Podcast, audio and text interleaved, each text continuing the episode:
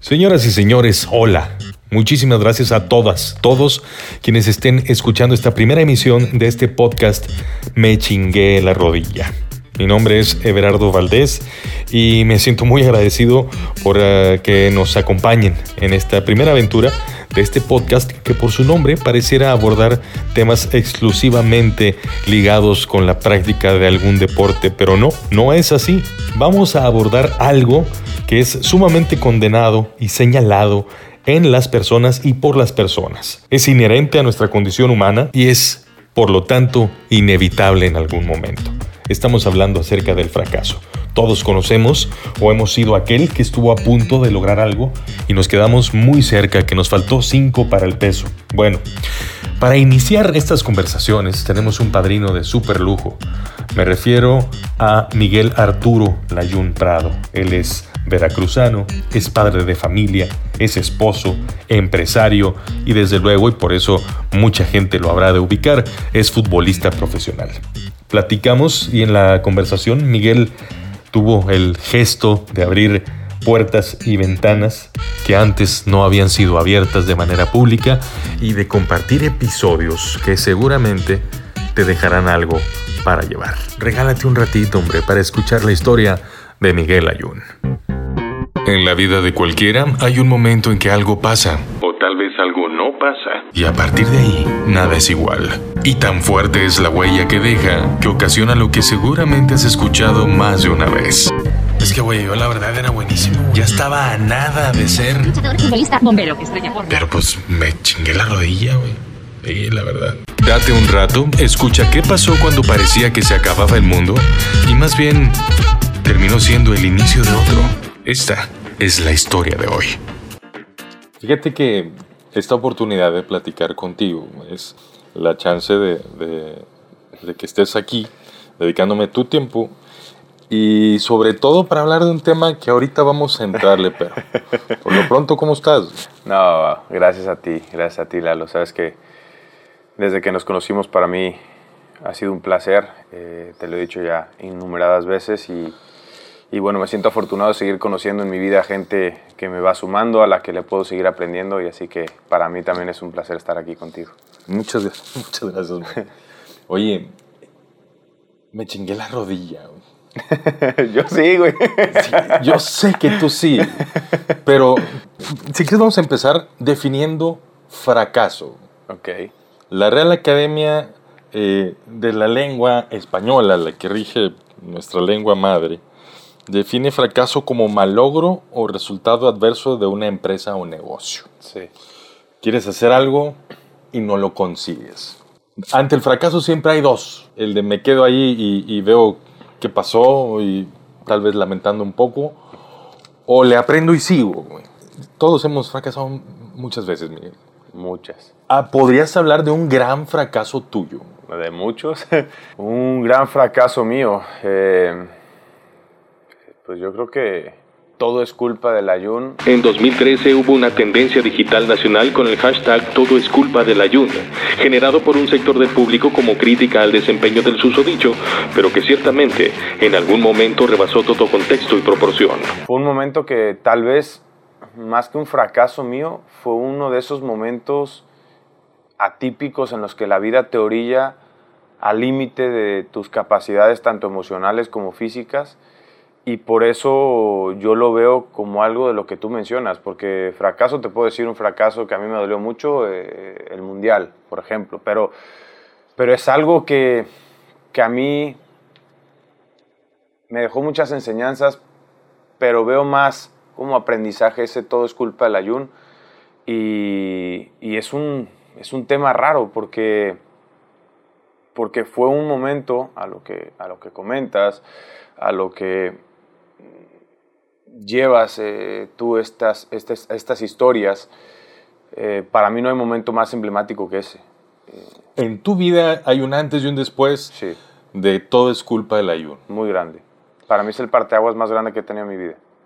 Yo, yo sí lo percibo, pero lo que yo piense no es importante en esta conversación, para eso estás Claro tú. sí. Pero a, a lo que yo me refiero es, y déjame ver si, si estás de acuerdo, y si es así, profundizas, y si no me corriges y te vas a lo que sí es. Pero Me parece. esa final, ese, ese gol de, de, de Moy, eh, tiempos extras, penales, Sí. penal decisivo, te perfilas, disparas, te caes y es gol. Sí. ¿Es ahí donde cambia la historia, Miguel? No. ¿Dónde cambia? La historia realmente cambia y eso poco lo he podido compartir con la gente porque nunca había tenido una oportunidad de profundizar sobre el tema tan abiertamente, tan en confianza, que también eso es muy importante. Y sobre todo buscando mandar ese mensaje real que tú buscas, por, por lo que hemos platicado. Eh, todo cambia en un partido América-Veracruz de la Copa MX. Ahí cambia A ver, todo. a ver, cuéntame eso. Sí. Eh, esto la gente no lo sabe. Yo lo, lo logré descifrar porque en mi trabajo psicológico eh, que, que he tenido desde ese entonces hasta ahora, eh, cuando comenzamos, logramos ir quitando capas a ese momento exacto que fue el que realmente estalló dentro de mí. Te platico. eh, América Veracruz, Copa MX. eh, jugamos normalmente los jugadores que no teníamos participación en la liga. Yo estaba siendo suplente en la liga. Ya estaba en su máximo esplendor el tema de todo es culpa del ayuno. Eh, 0 a 0, todo normal. Nos hacen un gol. Yo no tengo ni siquiera la responsabilidad o la culpa del gol. Y la gente a raíz de ahí, cada vez que yo tocaba la pelota, me comienza a buchar, como si hubiera sido un problema mío el que el gol hubiera caído. Empiezan a. No sé qué tanto tenemos permitido malas palabras aquí. Todas, Todas, las que tú. Siéntete Eh, libre perfecto. de hablar como quieras, más bien eso. Co- como soy. Sí. Eh, comienzan a putear mucho también a Miguel, a Miguel Herrera, eh, diciéndole que, que era también culpa de él por ponerme, por, por, por, eh, dejarme seguir participando, que ya, que no sé qué. Y entro al vestidor, y me recuerdo perfectamente, yo entro por sí caliente porque ya tenía yo que estarme comiendo todo lo que la gente me estaba abucheando y gritando y diciendo, y de repente en el vestidor me topo a Miguel enojado por la situación de que la gente le gritaba a él. Y entonces Miguel se desahoga conmigo y me dice que una cagada más y que me iba a sacar del equipo, que no iba a volver yo a pisar la cancha, que porque ya estaba cansado de... Entonces me quedé un poco sorprendido de ver qué pasó, ¿no? ¿me entiendes? Comencé a sentir un fuego dentro de mí, te juro, o sea, literal, calor, calor, me recuerdo bien, me quité la ropa, porque dije, bueno, si me está diciendo esto ya me, me va a sacar de cambio. Y este... Y me le quedé viendo todavía yo con, con cierta molestia, ¿no? Eh, obviamente no, yo tengo un respeto inmenso por Miguel, no le iba a responder, pero claro que dentro de mí sentía muchas cosas. Y, y fue ahí donde Miguel me dice, ¿qué haces? Ponte la ropa, que vas a ir jugando. Dale, sal y da lo mejor, no sé qué.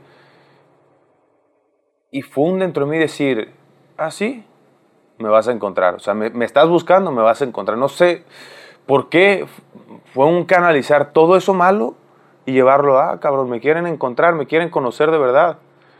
Salí, seguimos jugando y marco un gol, la verdad que un muy buen gol de fuera del área. Me meto desde medio campo, empiezo a conducir, me saco un hombre y ante la marca de otro saco el disparo y la meto casi en el ángulo. Y me recuerdo perfecto hacerle el gesto a la gente de ahora grita el gol conmigo, ¿no? O sea, me estás puteando, me estás, ahora grítalo conmigo. Para que te des cuenta que no hay un equilibrio emocional en una cancha de fútbol. Ahí fue el cambio. Ahí fue donde realmente todo esto comenzó a, a dar vuelta. Porque entonces me encontré yo a mí mismo, encontré la fuerza que yo necesitaba para saber que era capaz de sobreponerme a esos malos momentos, a esas puteadas, a esos abucheos, a esos silbidos cada vez que yo agarraba la pelota. Ese es el momento clave. Desde ese momento hasta que se corona el título de ese- Sí. con, con esa final, ¿cuánto tiempo pasó? Miguel? Pues habrán pasado un par de meses mínimo. Fue en ese mismo torneo. Sí, sí, sí. Fue en ese mismo torneo. Comencé a meter goles en la Copa MX, comencé a meter goles en la liga cuando entraba. Eh, fue todo un trabajo, por eso te, te- te comentaba que lo descubrimos con la psicóloga, porque yo soy muy abierto, me encanta platicar y eso pues facilitó mucho el trabajo con la psicóloga, porque no había nada escondido. Entonces cuando le comento esta situación me dijo, esto, esto tenemos que agarrarlo y tienes que ser capaz de sentir esto cada vez que vas a pisar la cancha. antes de comenzar el partido. Traerte el fuego ese Sí. que tienes. Sí, exactamente. Entonces comenzamos trabajos de, de concentración, trabajos de visualización, que, que yo creo que es muy importante en nuestro, en nuestro terreno. Eh, y, y ahí, te digo, comenzaron a salir las cosas muy bien. Eh, te puedo decir cosas, por ejemplo, hay un gol que le anoto a Puebla eh, en un rechace, pelo- pelota altísima, y desde que la controlo, eh, vi un hueco y pateé, pasó la pelota justo en ese hueco. Entonces, vas reafirmando el trabajo psicológico, el trabajo mental con el, el, resultado en la cancha. ¿Y a qué me refiero con esto? No? Tú trabajas una visualización y, y la visualización va desde cómo te ves en X tiempo, cómo te ves desarrollando tus cosas, el, por ejemplo, en este momento, cómo me veo hablando con la gente o contigo eh, y ser capaz de llevarlo a cabo de esa manera, ¿no? Eh, entonces, ahí me di cuenta que sí, sí había una conexión muy grande y comenzaron a, pues se comenzó a agudizar mucho el trabajo que estábamos realizando y te digo, fue un, un constante crecimiento en un par de meses hasta llegar a ese punto que ante los ojos de la gente fue el momento cumbre.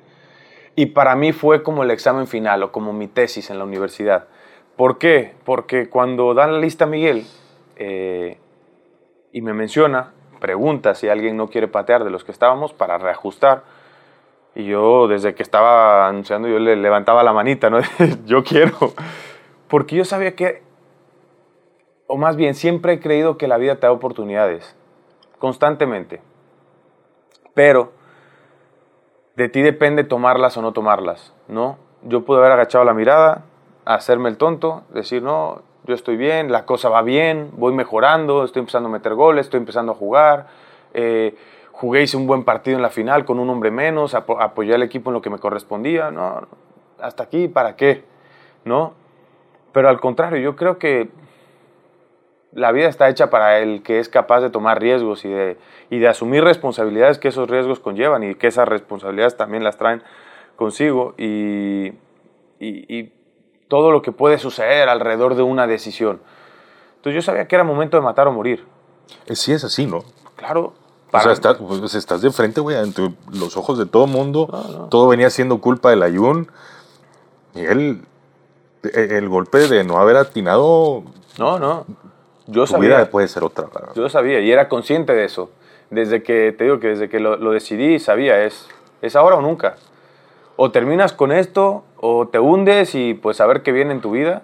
eh, pero, pero la vida te está dando una oportunidad, Dios te está dando una oportunidad. No le vas a sacar la vuelta a eso. o sea, es, es, es tu momento, ¿sabes?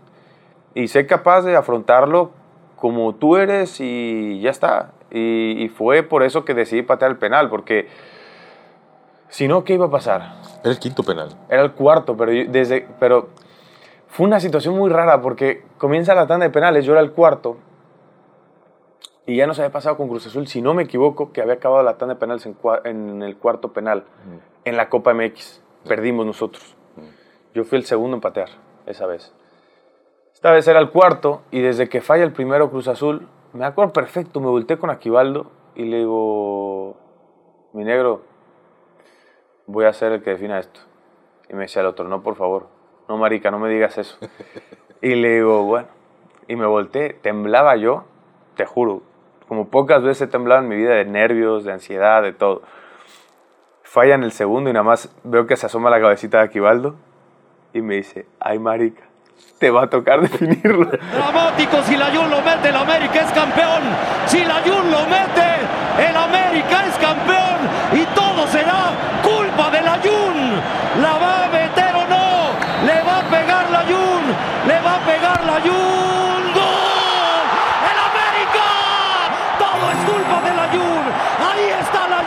Y, y pues ya, de ahí al momento en que me filé, eh, era tanto la preparación mental que yo tenía en ese momento que de verdad no me acuerdo de haber caminado, escuchar a la gente, escuchar lo que pasaba. Solo me acuerdo de Corona, la portería y la pelota. No me acuerdo de nada más. Eh, y, pues bueno, cuando, cuando me enfilé, lo único que pensé, lo único que me dio tiempo de pensar fue, vi la pelota y dije, no chingue, estás muy chiquita para no entrar en ese espacio tan grande. y la puse y, bueno, después de eso fue, fue un, una vuelta, un giro de 180 grados totalmente. Empezamos la película como a veces algunos directores de cine deciden iniciar con el final. Sí. Porque estamos hablando de, de la coyuntura, del, del quiebre del punto a partir del cual tu historia cambia. Sí. Pero hay un antes y por eso lo mencionaste como, pues es que era, todo era culpa del ayuno. Sí. ¿Qué se piensa cuando todo mundo te empieza a criticar que en esta profesión tuya es así, Miguel? Todo el Sí. mundo está sujeto a evaluación cada que hay un partido de fútbol, ya sea Sí. cada tres días o cada siete días. Y eso de alguna manera se asume, pero cuando es exacerbado, como sucedió y como no, yo no he visto en México algo así, tal vez por la trascendencia del equipo en el que jugabas, Claro. en fin. Eh, ¿Qué te decías? Fue muy duro. Eh, fue, un- fue una etapa de mi vida eh, y por eso siempre la menciono como la, la que más aprendizaje me dio. ¿Por qué eso? Porque me llevó al límite. eh, al límite en todo, en todo momento. Tuve momentos de llanto, de desconsolado, de tristeza, de, frustración, de no entender por qué a mí, de no entender eh, cuál era el objetivo de, la gente, de la prensa, de, sentirme señalado ya no solo dentro del campo, sino fuera del campo también, porque llegó a- al grado que no podíamos salir. ¿no? Una vez fui a un restaurante y que era además un restaurante que yo solía visitar y, y de repente cuando estaba agudizándose el tema de todo es culpa del ayuno, me recuerdo que el mesero que me tocó no me quería atender. Y ya pasó un tiempo y de repente llegó y me aventó la, la canasta de pan en la mesa y le hablé al capitán y le dije, oye, ¿sabes qué? Creo que el mesero viene un poco de malas, te pido un favor, ¿me lo puedes cambiar? Le digo, no pasa nada, ni le digas nada, todos hemos tenido días malos, nada más porfa cámbiamelo. Ah, me lo cambiaron eh, y cuando salgo del restaurante iba yo con un amigo y me acuerdo perfecto, pasamos caminando y paso, o sea, íbamos uno delante del otro, yo venía atrás y cuando paso me cruzo en el camino a este mesero y me dice al oído, eres un pendejo. Y fue como un, ¿eh? Di dos pasos más y cuando me volteo le digo, ¿qué pasó? Y, ¿Sabes? A que, que ya comienzas a perder la noción de hasta dónde el fútbol involucra la vida personal de las personas, eh, porque ya te digo, rebasaba esa línea del terreno de juego, de la crítica hacia mi trabajo, y comenzaba a meterse ya en mi vida personal. Sí, sí, sí, sí, lo que no tiene que ver con la cancha. Eh, un día ofensas a mi mamá, eh, mi familia dejó llevar la camiseta con mi nombre y mi número al estadio, porque comenzó a haber problemas con la gente. Entonces ya eh, estaba en ese, en ese punto que, que sientes que, que- estás a punto de romper, ¿me entiendes? Yo creo que todos hemos pasado nuestras vidas por esos momentos donde, donde la vida te pone al límite, a cada uno en circunstancias distintas, con motivos distintos, pero todos hemos pasado por ese momento. Y fue ahí cuando me di cuenta que yo tenía que, buscar una solución a esto. Y mi solución no era discutir con la gente o salir a hablar con la prensa o renegar qué pasaba y por qué pasaba. Al contrario, mi solución era interna, ¿no? Ahí aprendí que, que sí se es capaz de cambiar todo dentro de cada quien.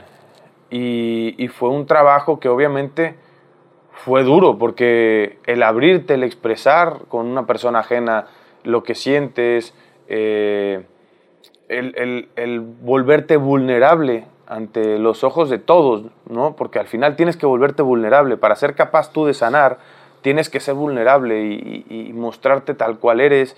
Cuando te, perdón, cuando Sí. te refieres en ser vulnerable significa reconocer que lo que me están diciendo me afecta. Claro. Es eso, eso es, a eso Sí. le llaman la vulnerabilidad. Sí, vulnerabilidad es no tener ese escudo de me atacas, me defiendo y te ataco, ¿sabes?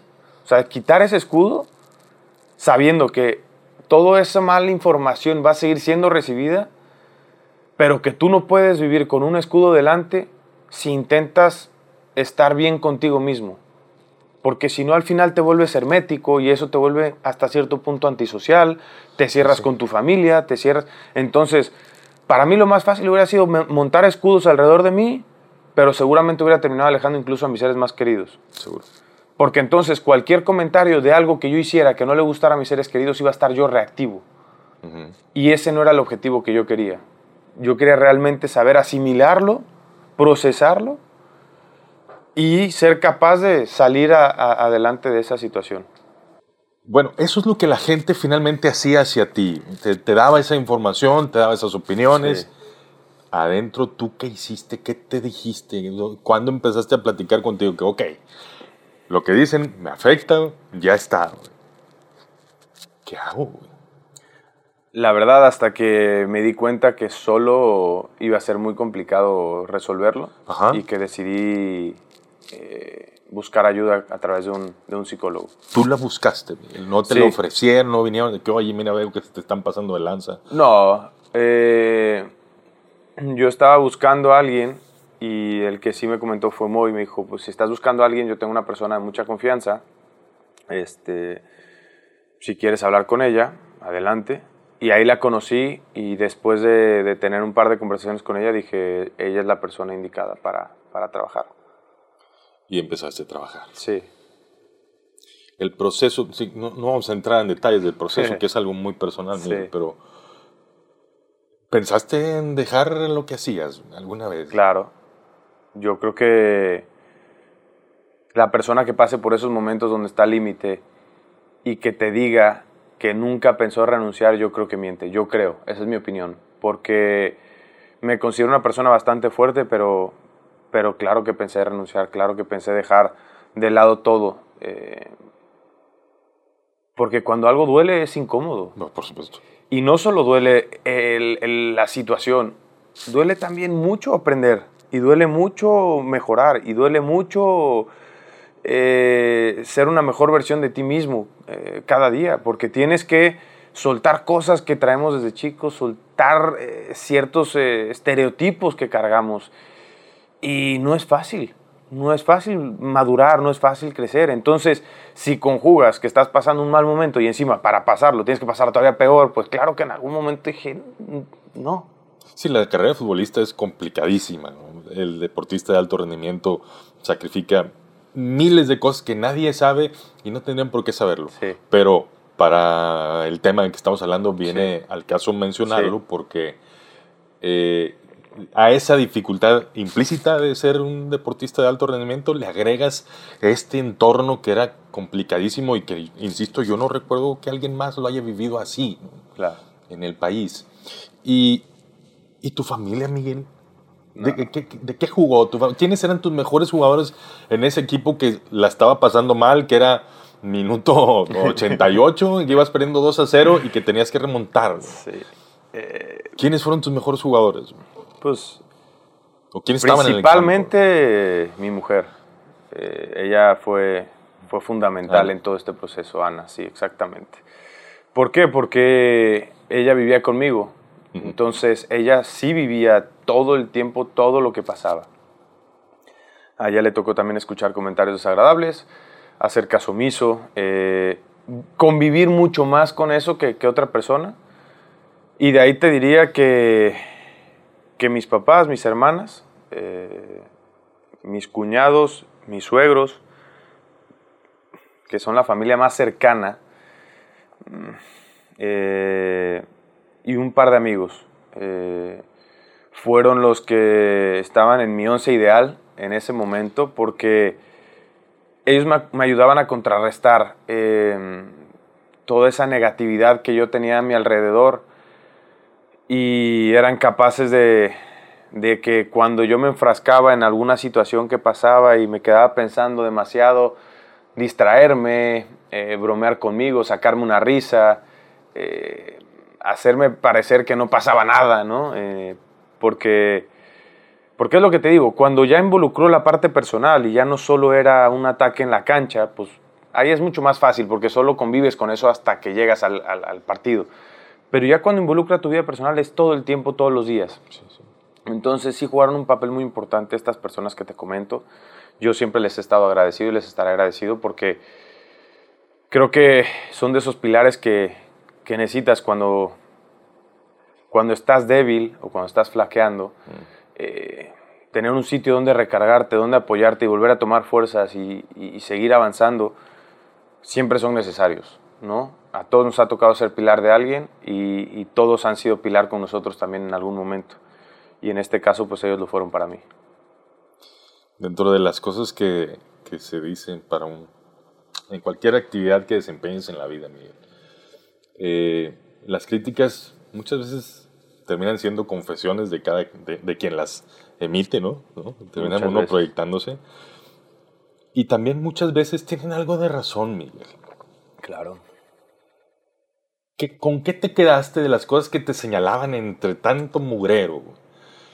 Encontraste cosas que dices, ay, esto tiene razón, déjame... ¿Qué hacías con, él- con lo que si la gente sí podía tener razón? O aquellas voces que, que oías, dices, ay, ahí sí le atino. Bueno, déjame, ¿cómo modifico? ¿Cómo, cómo haces para desnatar o, o filtrar todo eso y luego sí quedarte con, con una información que tal vez tú no veías y que te hicieron ver en medio de esas voces, ¿no? Te voy a ser sincero, eh, hubo un momento que bloqueé toda la información, 100%. No me importaba si eran críticas constructivas o Ah, destructivas. todo. Es- Hubo un momento que bloqueé todo. Ya.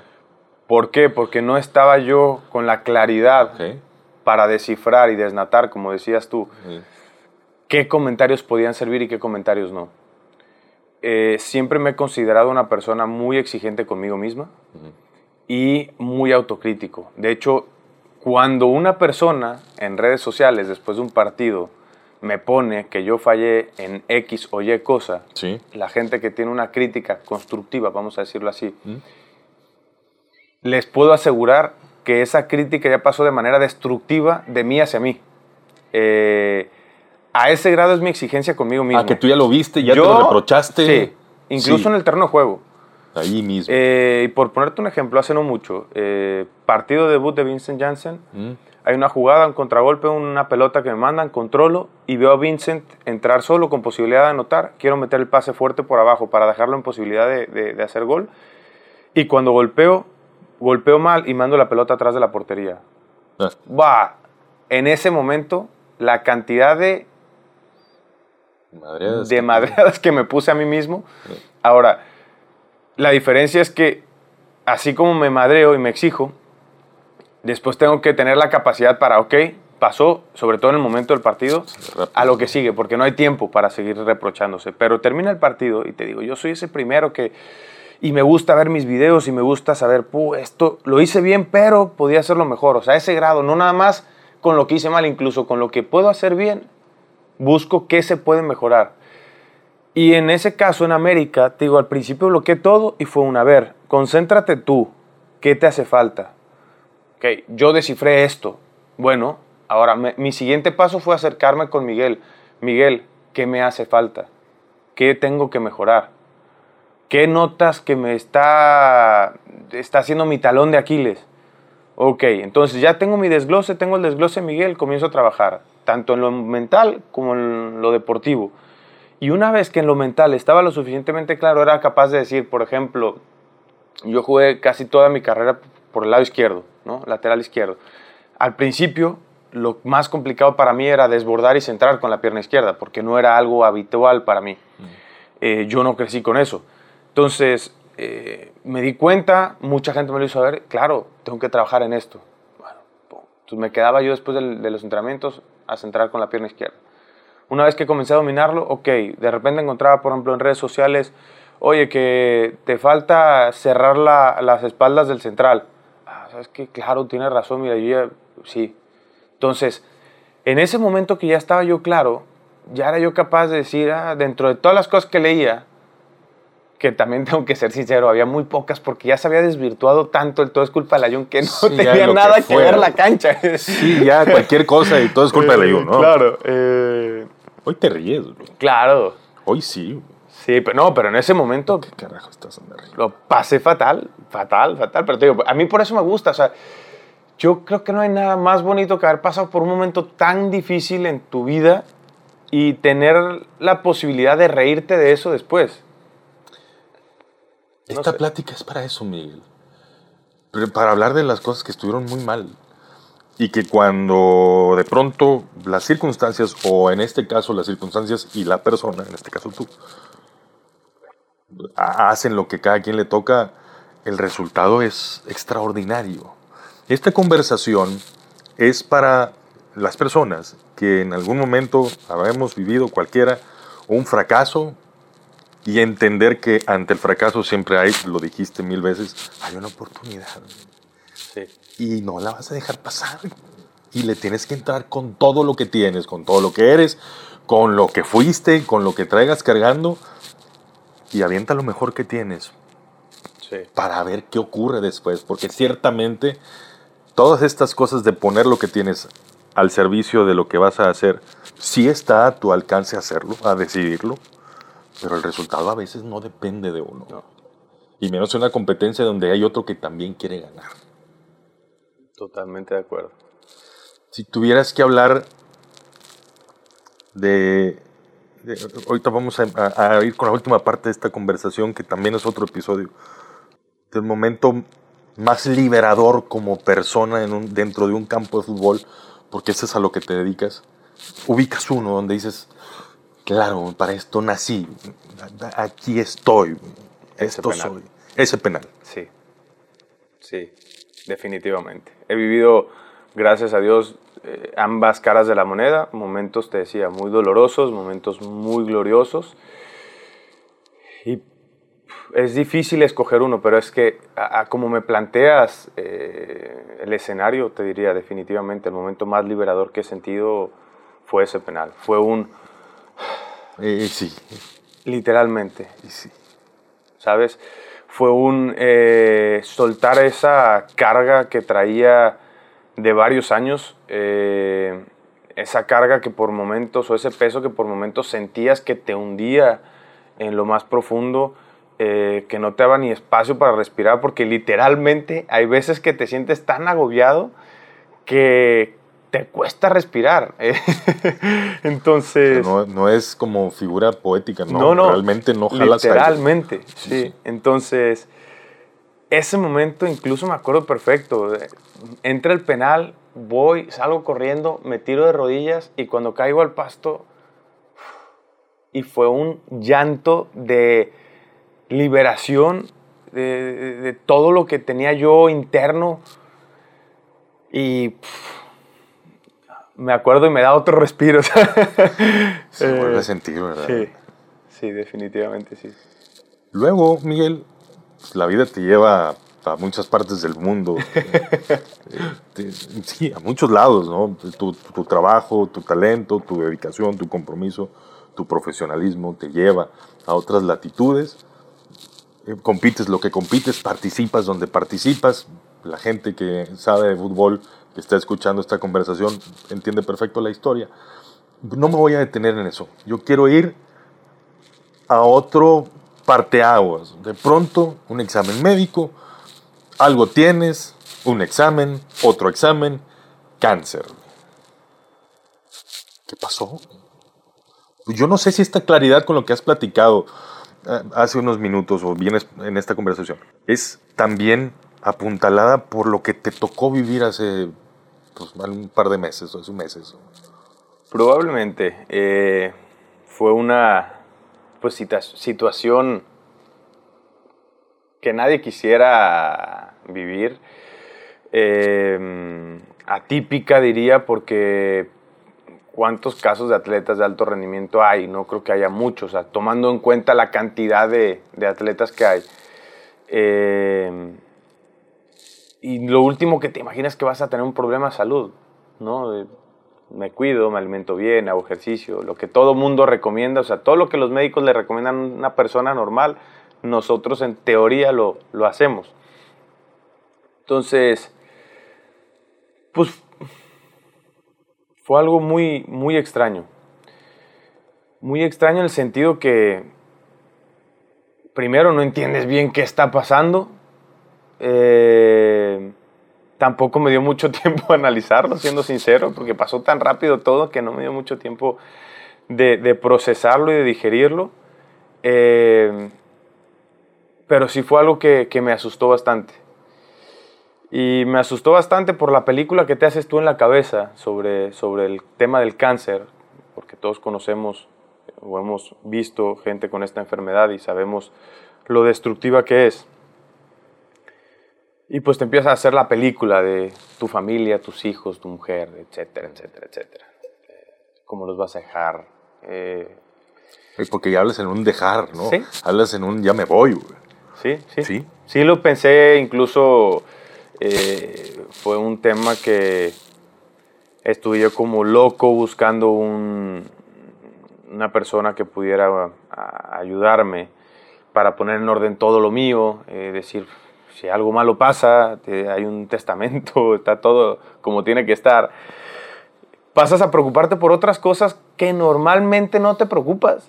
Todos pensamos en nuestra vida hasta tener 90 años. Sí, sobre todo siendo joven. Y Claro, te sientes Superman, piensas que no pasa nada, vas por la vida eh, viviéndola, ¿no? Normalmente, y de repente, pues esto te hace, ay, a ver, hay que tomar ciertas cosas y, hay que pensar qué puede pasar si esto evoluciona así, no se controla así, entonces empieza a cambiar mucho otra vez tu, tu manera de ver ciertas cosas. ¿no? Gracias a Dios, en mi caso, y gracias a los médicos que estuvieron involucrados en- en esta, en esta operación y desde el diagnóstico, eh, estuvo muy controlado mi cáncer, o ha estado muy controlado, pero eh, los que entendemos un poco más, porque pues obviamente te informas de esta enfermedad, por ejemplo, ahora mi temor más grande era el primer chequeo.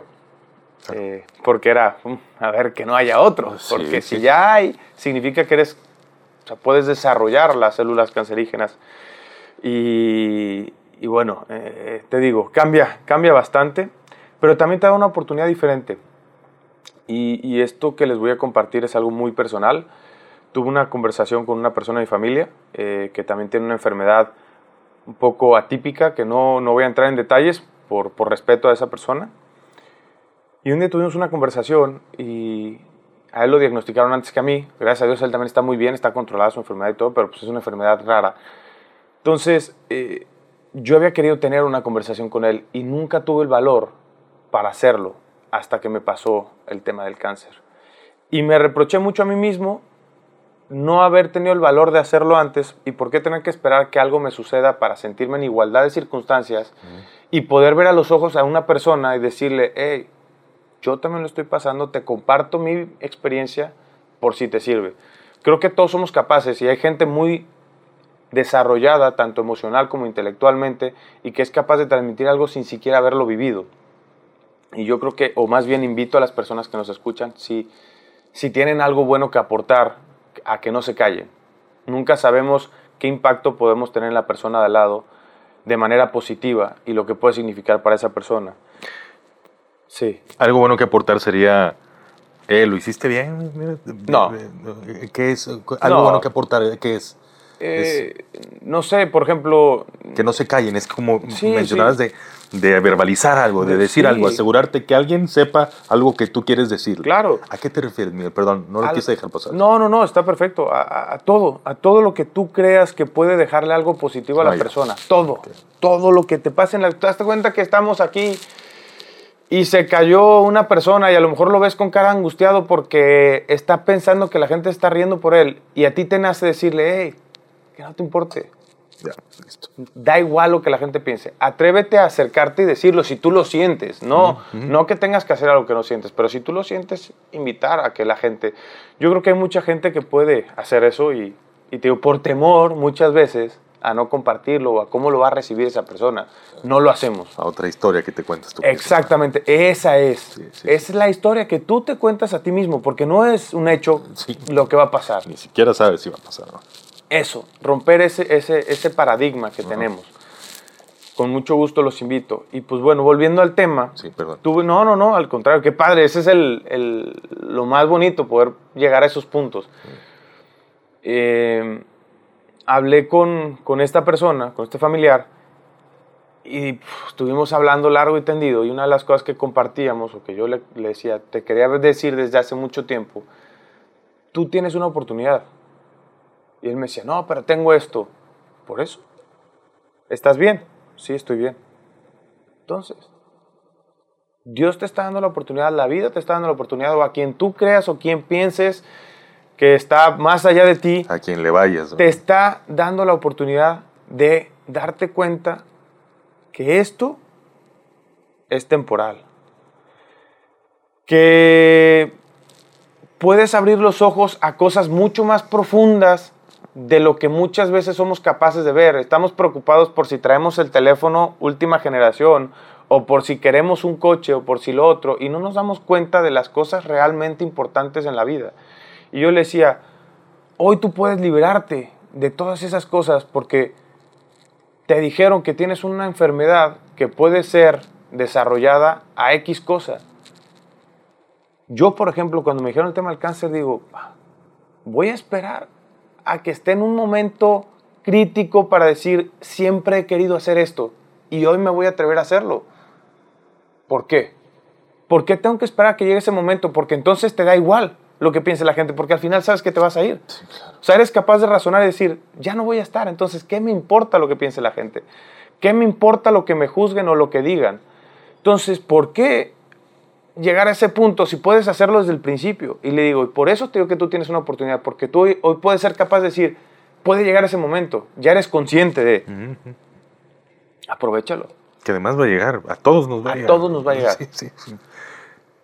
pero sabemos que nos va a llegar, pero vamos con los ojos vendados en ese tema, porque no queremos escucharlo, porque no queremos hablar de él, porque es doloroso, porque es lo que un poco lo que comentábamos al principio, las cosas, hay cosas que son dolorosas, pero que al final te hacen transformarte a ti mismo. Esa es una de ellas. O sea, el, ser consciente que te puedes morir hoy, mañana, en 10 minutos, en una hora, y ser capaz de no vivirlo con temor, porque yo también pasé esa otra parte, y, y no tiene nada que ver con la enfermedad, y esa es una plática que nos podemos llevar horas aquí, y que te voy a confesar algo que a lo mejor nadie sabe mío. Yo pasé por un tema de ansiedad agudo, donde llegaba, o sea, que tenía que ver con la muerte. Mi ansiedad venía postraumática por un tema de la muerte. Ajá. Entonces llegué a encapsularme que tenía tanto miedo de que me pasara algo que me empecé a aislar. ¿En algún momento de tu vida, Miguel, o ahora en, esto, en este episodio? No, antes. Antes de eso. Sí. Y, Tenías un temor a morirte. sí. Y me derivó en un tema de ansiedad eh, eh, delicado, en, en- en- un tema que, digo, eso poca gente lo sabe, pero... Gracias por la confianza. No, por favor, al final, eh, entonces, eh, te digo, y, y me quedo con una frase que me dijo un psicólogo y me dijo, ¿cuál es tu miedo a morirte si ya estás muerto en vida? Y dije, ay, cabrón,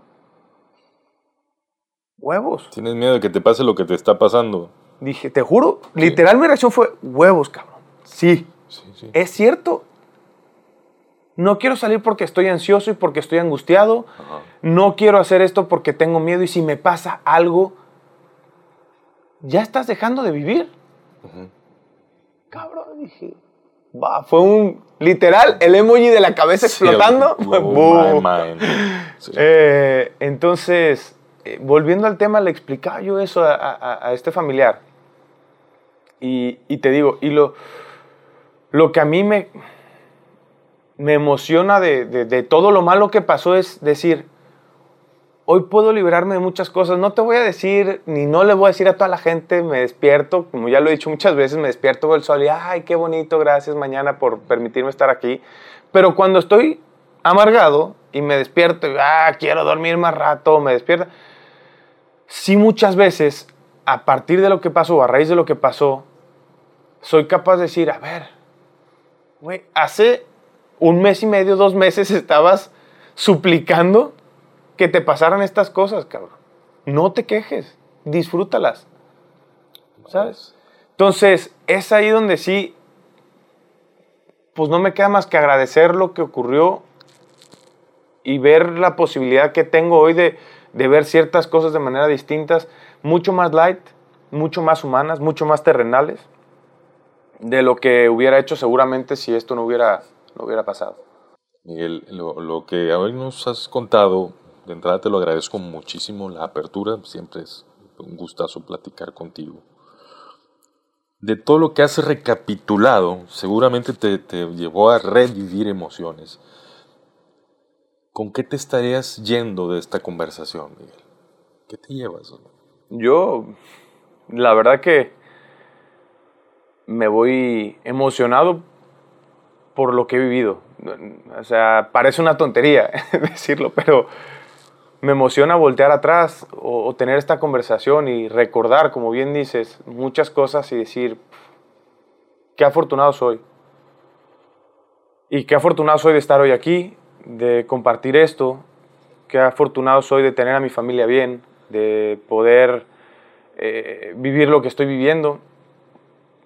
Pero sobre todo de, y a lo mejor un poco va, va a ser eh, sentido con, con tu intro de podcast, de decir,